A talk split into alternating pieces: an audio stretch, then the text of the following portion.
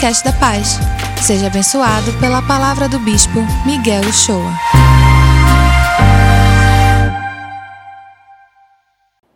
Onde está Deus? Essa é a pergunta que nós temos feito, temos procurado ajudar você a responder durante essas semanas. Onde está Deus?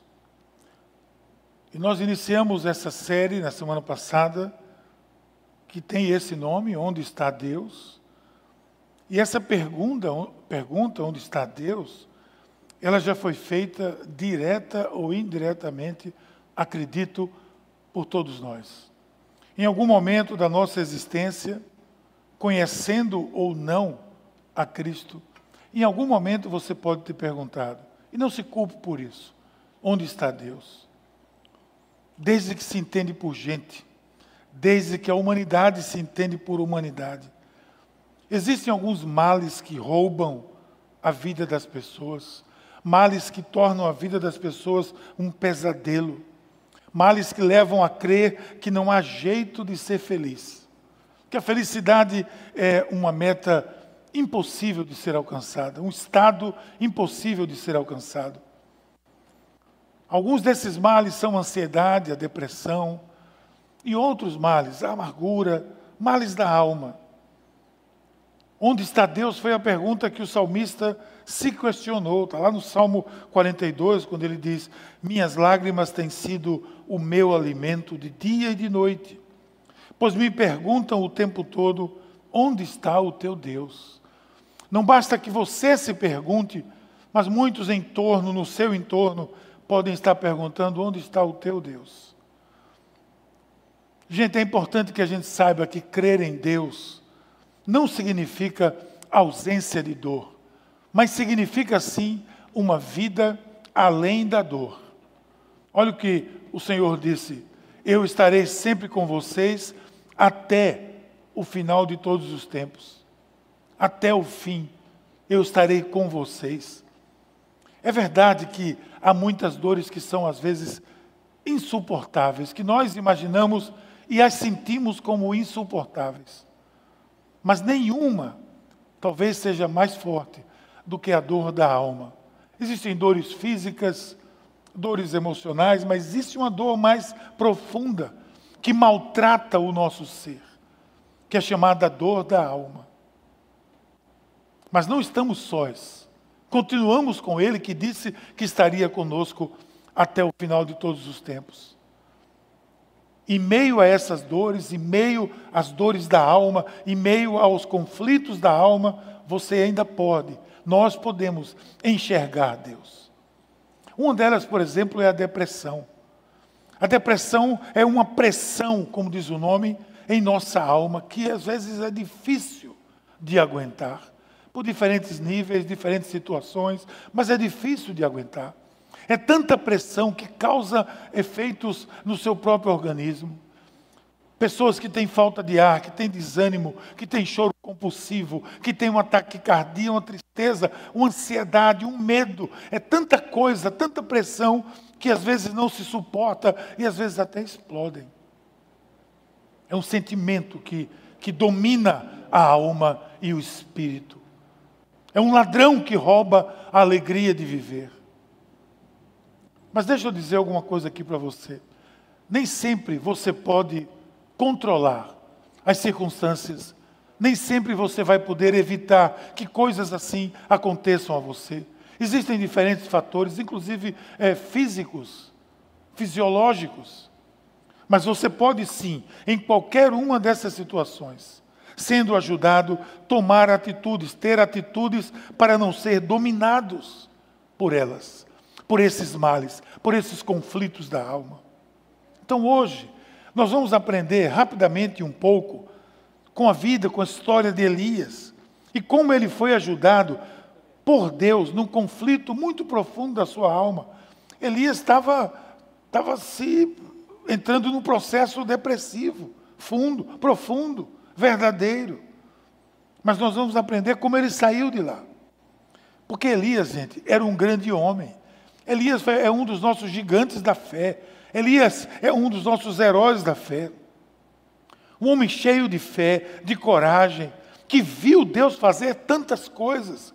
Elias foi, foi quem derrotou aqueles profetas todos lá no Monte Carmelo, lá os profetas de Baal. Que vitória, que coisa impressionante, coisa de, de superprodução. Quando você visita aquele lugar, você pode lembrar que ali Deus deu aquela vitória a Elias. Mas isso, mesmo assim, Elias passou por maus bocados depois desse período, depois dessas vitórias. Então, não ache que porque alguém está numa depressão, ou está com ansiedade, ou está com algum, algum conflito na alma, é porque tem uma vida de derrotas somente. Não. Muitas pessoas vitoriosas, assim como Elias, tiveram esse problema. Elias perdeu suas forças, teve vontade de morrer, pediu para ser tirado da sua vida. Aí eu pergunto a você: o que é que eu devo fazer quando em conflito com a minha alma? Quando eu estou em conflito com a minha alma, o que é que eu devo fazer? Eu tenho três rápidos conselhos a você que retiro aqui da palavra de Deus. O primeiro deles é: eu não devo fugir ou me isolar. Se depender de você, não fuja e não se isole. Olha o texto que disse aqui. Elias teve medo e fugiu para salvar a vida. Em Beceba de Judá, ele deixou o seu servo e entrou no deserto, presta atenção nisso, caminhando um dia. Chegou a um pé de giesta, sentou-se debaixo dele e orou, pedindo a morte. Ele tinha acabado de ter uma grande vitória, mas pediu a morte, com medo da rainha Jezabel. Já tive o bastante, Senhor, tira a minha vida, não sou melhor do que os meus antepassados. Deixa eu dizer a você, não fuja para o deserto. Mas se você estiver nesse momento em um deserto, saiba também que Deus estará com você em meio a esse deserto, assim como foi com Elias. Elias foi para o deserto, mas Deus estava com ele. Elias fugiu não apenas para salvar a sua vida, afinal, Deus tinha dado a ele tanta vitória contra aqueles profetas todos. Elias estava tentando escapar de um contexto, de uma realidade.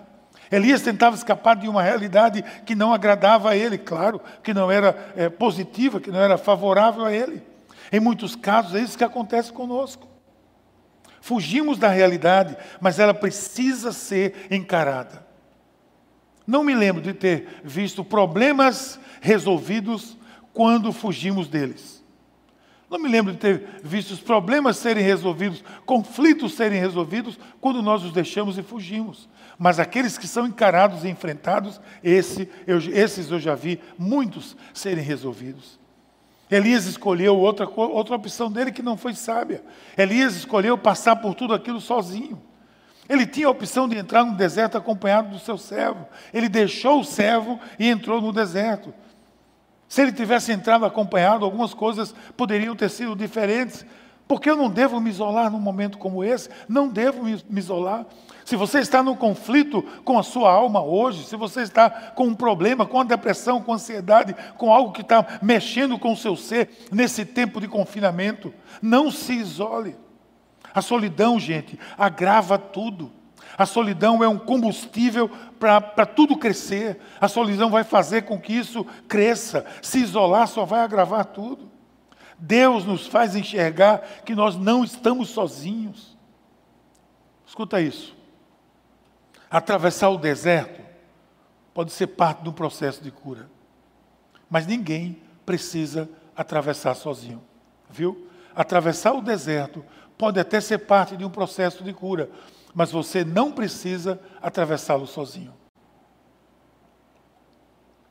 Deus cercou você com pessoas que, que são o cuidado e o suporte de Deus para a sua vida.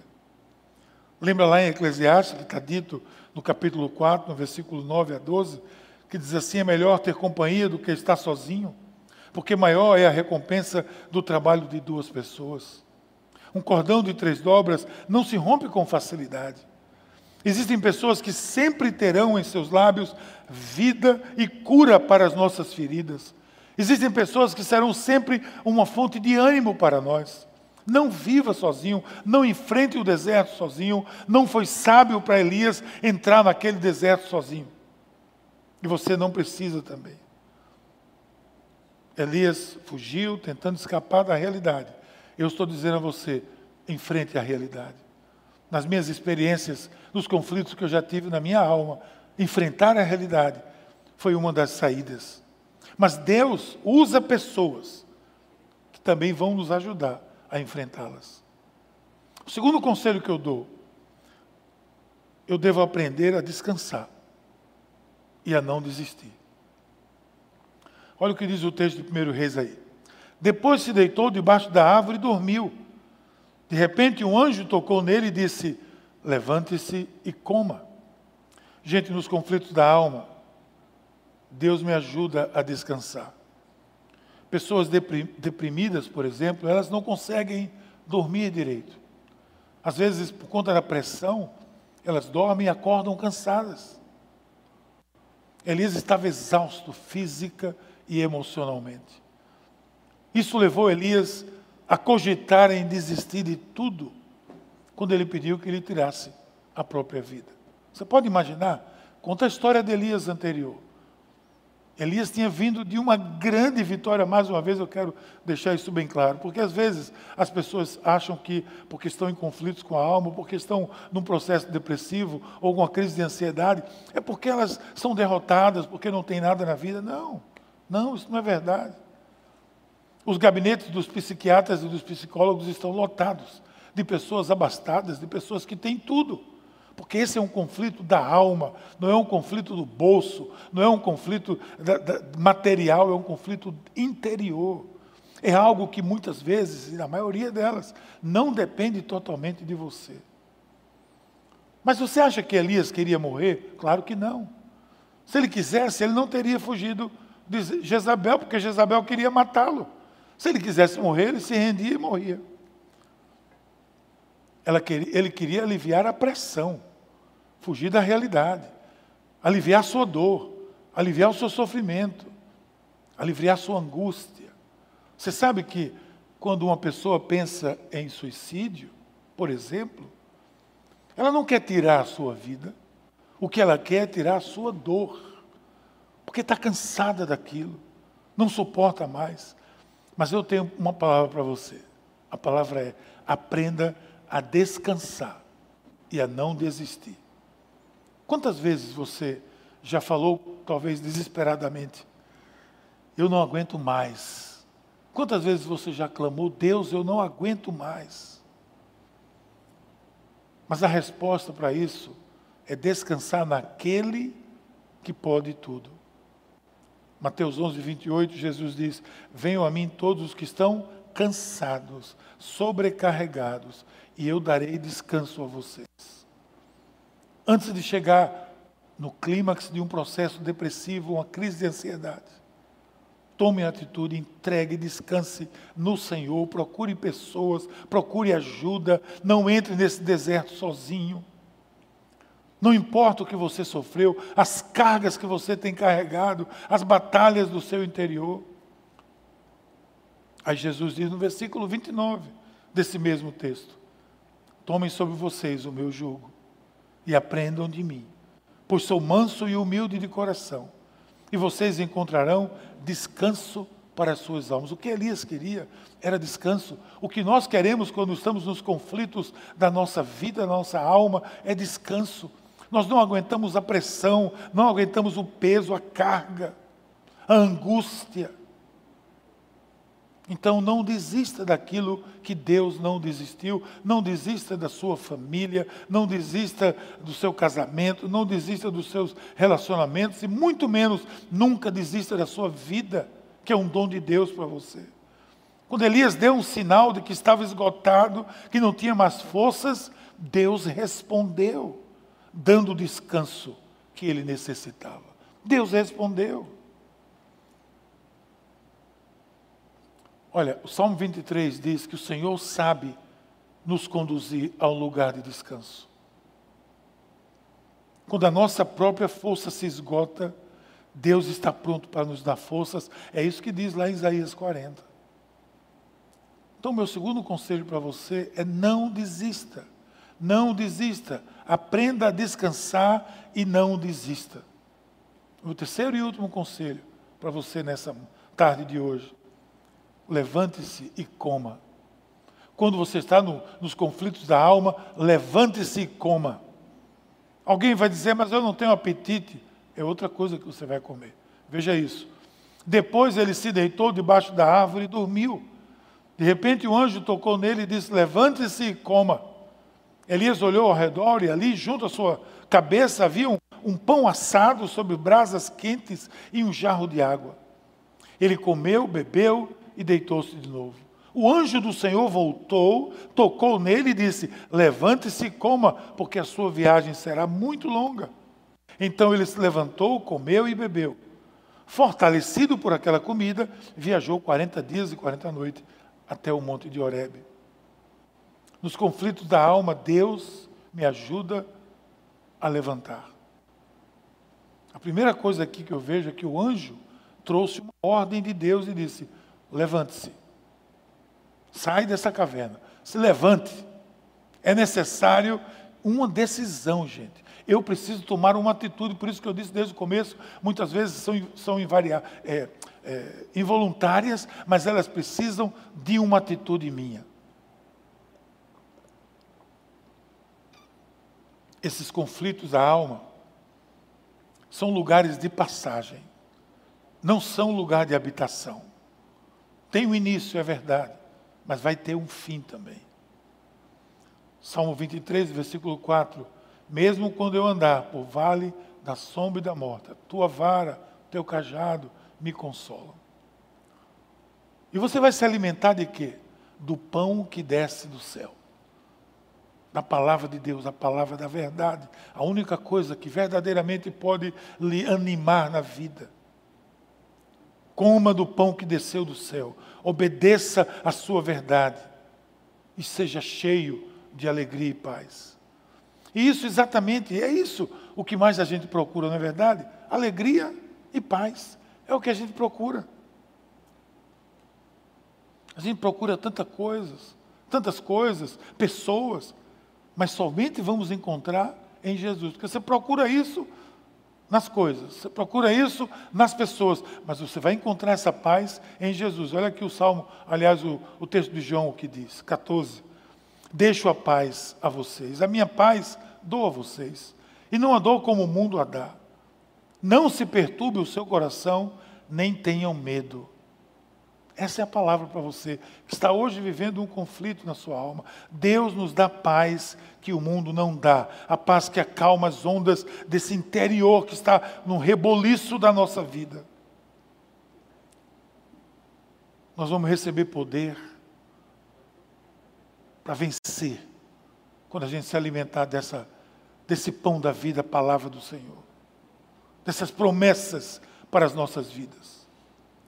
Quando Deus diz levante-se e coma, pois a sua viagem será muito longa, ele demonstra muito claramente quem dá um propósito na vida de Elias e há um propósito também na sua vida. Há um propósito na sua vida e é isso que Deus está dizendo claramente. Levante-se e coma, não acabei ainda o meu plano, o meu propósito na sua vida. Não acabou, a sua vida não acabou. A sua história não acabou. Se você está respirando aí, dá uma respirada. Deus não terminou com você. Deus não terminou comigo. Há um propósito maior pelo qual viver, há uma missão a cumprir. Versículo 9, capítulo 19. Ali entrou numa caverna, passou a noite e a palavra do Senhor novamente veio a ele. O que você está fazendo aqui, Elias? Ele não tinha dito, levanta e aí ele fugiu para uma caverna, entrou tentando se esconder como se pudesse de Deus, e Deus diz: Homem, o que é que você está fazendo aqui? Aí depois disso, Elias foi, foi para o monte da presença. Mas no lugar de ficar lá, ele entra na caverna. A alma desse homem estava em conflito, gente. São decisões, às vezes, involuntárias. Depois de perceber Deus no meio da sua dor, recebeu o descanso, o alimento necessário, ele retrocedeu, entrou na caverna e praticamente ficou numa depressão. Então, depois de um encontro renovador, veja bem, não há como retroceder, gente.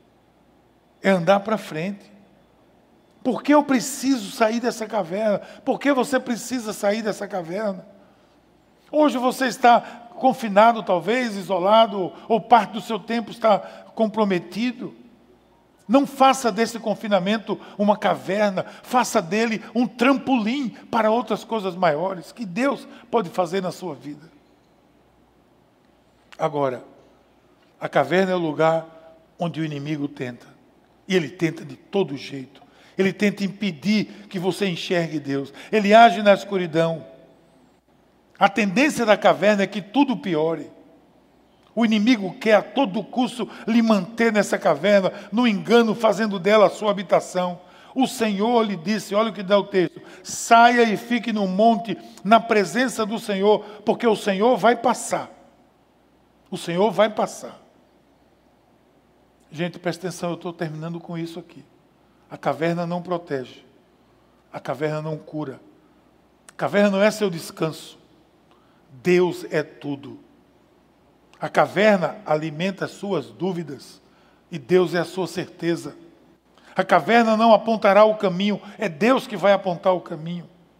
Deus é aquele que não nos abandona, Ele está conosco, até mesmo nesses desertos, sendo o descanso, a força, o alimento que eu e você precisamos.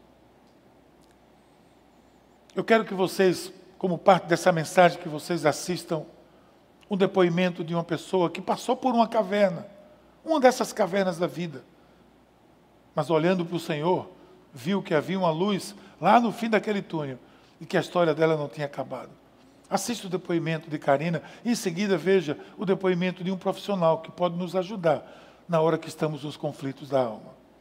Depois disso eu vou voltar para nós orarmos. Que Deus nos abençoe nesse momento de testemunho. Bom, eu passei por um uma, um divórcio quando meu filho tinha uns 13 anos. E eu vi que eu tinha tentado de tudo que eu conseguia. E chegou o momento do eu não consigo mais. Bom, isso me fez voltar para Recife com meu filho, e porque nós morávamos na época lá no sul do país. Voltamos para cá. E consegui buscar a ajuda do pastor Jason na época e ele me amparou, ele me deu apoio, conversou bastante comigo. Mas mesmo assim era complicado porque era uma dor constante que eu sentia no peito, assim, era, era praticamente uma dor física, embora eu soubesse que era aquelas emoções todas aqui preso dentro de mim, ainda mais porque eu não queria me, me expor às pessoas, eu não queria conversar com as pessoas, nem minhas amigas, assim. Eu queria falar muito, porque naquela época eu estava muito presa em mim mesma, sem querer ouvir a opinião dos outros. Até que chegou um momento que eu vi que eu realmente precisava de ajuda, que eu não estava conseguindo sozinha. E eu tinha que estar inteira para cuidar do meu filho, né? E eu não estava era eu, eu sentia uma tristeza, uma tristeza tão grande que eu não conseguia lidar com ela, ao ponto de uma pessoa encontrar comigo e dizer, e aí, Karina, como você tá? E eu pá, caí no choro, porque aquilo tomava conta de mim. Aquela tristeza profunda que eu não sabia como lidar com ela. Eu lembro que eu dizia assim que eu queria um remedinho só, que eu tomasse e aquela tristeza pudesse ir embora. Mas não era isso que ia acontecer. Eu precisava das pessoas. E eu vim descobrir isso na terapia.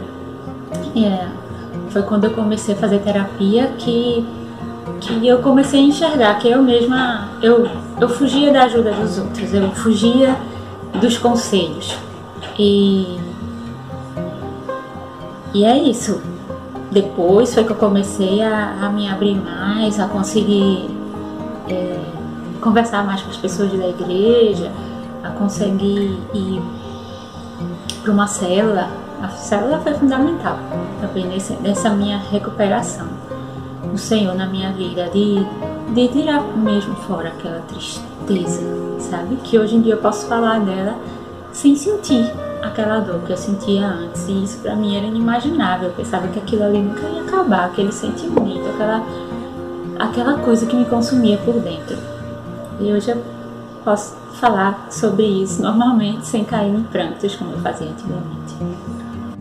Meu nome é Pedro Henrique Vanderlei Silva, eu sou médico psiquiatra, membro da Paz Piedade há mais de 15 anos.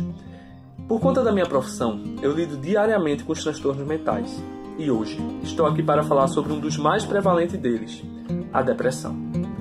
Muito mais do que uma doença apenas no sentido biológico, a depressão é um verdadeiro transtorno que pode trazer dificuldades para a pessoa em todos os âmbitos da sua vida.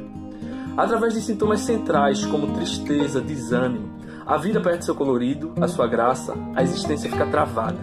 A falta de energia, alterações de sono, apetite, por vezes chegando a ideias ou mesmo até o suicídio efetivo. É essencial dizer que a depressão pode se manifestar de diferentes maneiras, em diferentes pessoas, com diferentes durações. E seria impossível eu resumir tudo neste vídeo. Meu ponto principal é que a visão cristã da vida ressalta como somos seres integrais. Nossas dimensões biológicas, emocionais e espirituais estão completamente conectadas e são dependentes umas das outras. A depressão pode afetar toda a existência da pessoa e deve ser abordada por todos, profissionais, familiares, amigos e a comunidade de fé.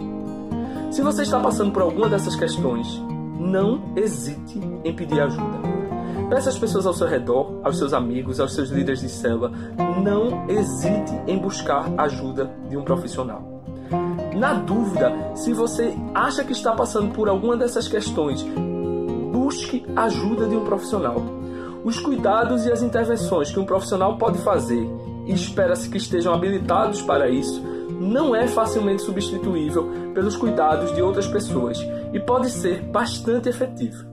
Procure ajuda de psicólogos, procure ajuda de psiquiatras, seja particular, seja no SUS, através dos CAPS, os Centros de Atenção Psicossocial, que são dispositivos do SUS. Você encontra um número na internet e pode tentar agendar o acolhimento e uma, um momento com os profissionais de lá seja através da emergência psiquiátrica do Hospital Ulisses Pernambucano, a única emergência psiquiátrica pública do estado, mas que é portas abertas e que está disponível com psiquiatras 24 horas por dia, 7 dias por semana, para receber pessoas em condições de emergência, ou por qualquer outra via, busque ajuda.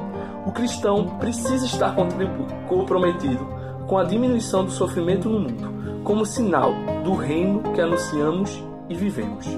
Esta é uma batalha de todos nós. O cuidado é uma forma de agir de Deus. Seja instrumento e, se preciso, se submeta ao cuidado.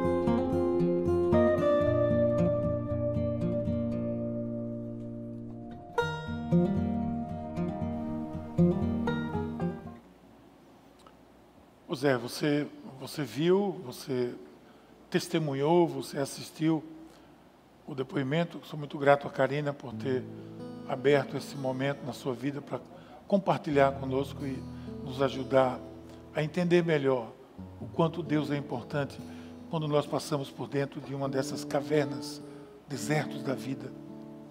Você viu o depoimento de Pedro, doutor, psiquiatra, e fica uma, uma, uma coisa muito importante: peça ajuda. Se levante, mas peça ajuda. Aí, curtiu essa palavra? Aproveite e se inscreve para receber semanalmente nosso podcast. Nos segue também nas redes sociais, no perfil Somos Pais. E se mora perto de uma de nossas extensões, vem nos visitar. Até o próximo!